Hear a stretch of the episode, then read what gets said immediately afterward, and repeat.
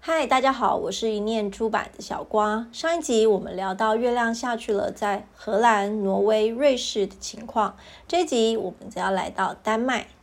月亮下去了，在丹麦的角色一开始其实是类似一面照妖镜。这原因得从丹麦二战时的处境说起。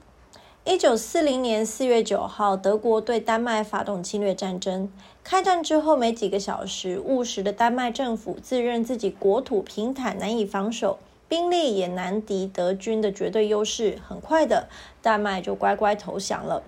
后续呢，丹麦政府也配合德国的要求，通过法令来禁止丹麦境内的反抗行动，或是煽动反德情绪的一些事情。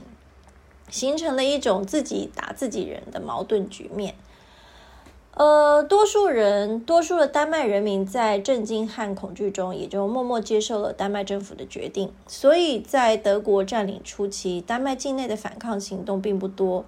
可是到了一九四二年年底，也就是德国占领两年半之后，其实丹麦人也逐渐看穿德国的假面具。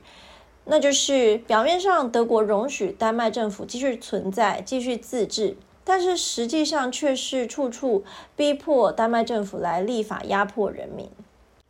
在这样的氛围下，爱国组织如雨后春笋般出现，而他们的目标就是要丹麦政府别再为纳粹服务了。而月亮下去了的故事情节呢，也就正好切合这个诉求。是谁把《月亮下去了》翻译成丹麦文的呢？是两个法律系的学生，一个名叫约尔根雅各布森，另外一个是保罗朗。这两个人在一九四二年圣诞节附近，一手拿着牛津字典，一手拿着啤酒，花了一个礼拜的时间，日夜赶工翻译完成。啊，说到这里，我就想，我翻译了好几个月，他们翻译了一个礼拜。好，然后呢，这个。雅各布森汉朗，他都是法律系的学生，自然他们也意识到说，哎，我这样子未经授权就翻译这个书，然后出版，然后卖了赚钱，放进这个我们自己组织反抗组织的口袋，这算是侵权吧？但是经过再三考虑，他们还是决定不管了，就做吧。而另外一个催生《月亮下去了》丹麦版的这个人，名字叫做摩根史塔佛德。这个人是个愤青，他打从丹麦政府投降那一刻起就投身反抗行动。他在一九四二年八月中结了婚，度了几个礼拜的蜜月回来之后呢，就在盖世太保，盖世太保就是德国秘密警察。的这个哥本哈根总部楼下开了一间书店，就表面上它是个书店，那暗地里就做着许多非法勾当，像是印制反德书籍，或者是后来这个地方就成了呃那个反抗组织的聚会场所，或者是协助犹太人逃亡等等，就是在那个眼皮底下做这些事情。这样，那这个它的印刷设备还是他卖掉。自己的保险换来的钱，大概是等同于今天三千块美金的这个金额，他就买了这个印刷设备。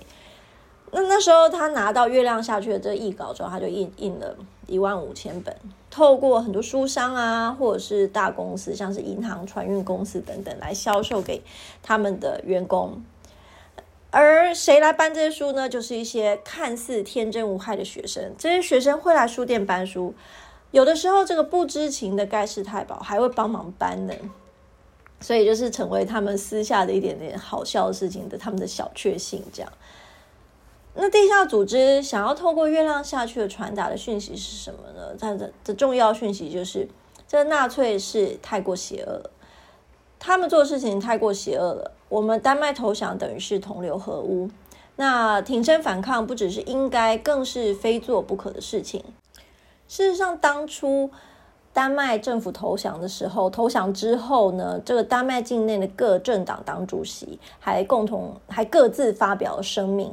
就是劝服全国的丹麦人民说，请大家呃投降才能保命，请大家不要反抗，请大家呃乖乖的这样。那反抗组织呢，他们在印制这个《月亮下去》的这本书，把最后就是书底的部分的时候，还揭露了那些。声明就为什么呢？因为他就是想要让人民很清楚的看见，你看书里面的这个小镇镇长是多么努力的来帮助人民来反抗侵略者，而人民呢也是多么勇敢的不计代价的来争取自己的自由。但是我们的丹麦政府却是投降，人民呢也苟且偷安，这两者对比实在是太大了。后来反抗组织的努力也迎来更多人民的觉醒，所以丹麦的反抗行动从一九四三年一月的十四件，到四月增加到七十件，那到八月的时候已经增加到快要两百件。最后在一九四三年八月二十九日的时候，丹麦政府终于硬起来，选择关门停摆。而不愿意继续再照德国的意思通过，像是禁止集会游行啊，然后反动分子必须处以死刑等等这一类的法律，他就不想再配合德国通过这些东西了。接下来，纳粹政权就接手直接管理丹麦，当然就开始对人民实施了比较残暴的统治。那月亮下去了，在这时候就变得更受欢迎，而且也有更多的版本开始非法的流通。这时候的丹麦人民在故事中，呃，就是看到了自己的影子。那些受迫的百姓，他们现在也成为了被被迫害的百姓，所以看到这些东西也是特别深有共鸣，然后也备受鼓励。所以从那时候起，一直到二战结束的时候，丹麦都是最积极抗德的国家之一。现在我们来看看月亮下去了在中国的情况。二战期间，中国呢也忙着对抗侵略，对抗日本的侵略。所以，翻译家钱歌川先生呢，他在一九四二年读了英文版的《月亮下去了》之后，就立刻觉得它很适合拿来做抗日的政政治文学，就动手开始翻译它。那在这里岔题一下，就是这个钱歌川先生后来来到台湾，成为台湾大学文学院第一位到任的院长。好，我们回到一九四三年那时候，一九四三年一月起，这个钱歌川先生他就以秦歌传。为笔名，秦就是秦朝的秦，歌就是战争的那个歌，然后船就是船只的船，他就以秦歌船为笔名，在中华书局出版的《新中国》杂志里面连载，看出这他的译作。那开了七期，看完之后呢，中华书局就将译文集结成单书出版，书名取作《月落乌啼霜满天》，非常的有学问。那取的是什么意思呢？就是取这个黑暗降临、未来茫茫的意思，就是月落乌啼霜满天嘛。那原文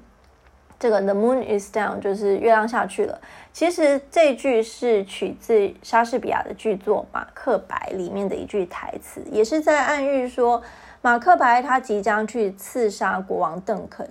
全国即将陷入黑暗。那月亮下去的其实就是纳粹即将占领整个欧洲啊，欧洲即将陷入黑暗。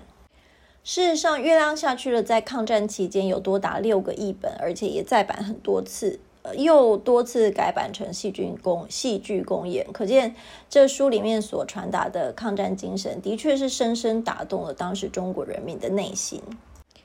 最后，小乖来总结一下，就是《月亮下去了》这本书，无疑是思想来战胜武力的绝佳例证。它跨越了国家还有文化的隔阂，甚至它跨越了时空，跟我们现在战争阴影笼罩下的全世界息息相关。它也见证了人民反抗侵略的努力，然后呢，也是在告诉受压迫的人民说，即使眼前是一片黑暗，但是不要放弃希望。自由和尊严也必然会回归。好，介绍这本书给大家喽，下次见，拜拜。